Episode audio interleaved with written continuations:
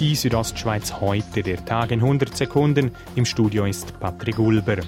Die Zahl der Coronavirus-Fälle in der Schweiz hat erneut zugenommen. Bis heute Mittag gab es nach Angaben des Bundesamtes für Gesundheit rund 24.900 bestätigte Fälle.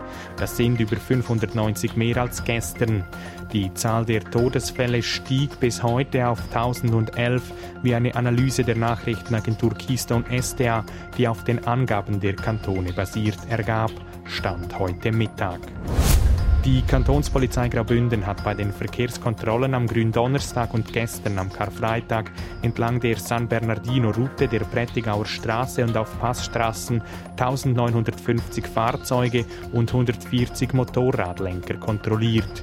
Vor allem auf der Prättigauer Straße habe es viel Verkehr gehabt, sagt René Schumacher der Kantonspolizei Graubünden. Dort haben wir allein gestern über 600 Fahrzeuge gezählt. Die Schweizer Wirtschaft hat sich seit Mitte März wesentlich stärker verschlechtert als noch zu Beginn der Corona-Krise erwartet. Gemäß dem Staatssekretariat für Wirtschaft fiel bisher ein Viertel der Produktivität weg. Die zwei aktuellsten Negativszenarien sehen einen Rückgang des Bruttoinlandproduktes von über 7 oder gar über 10 Prozent vor.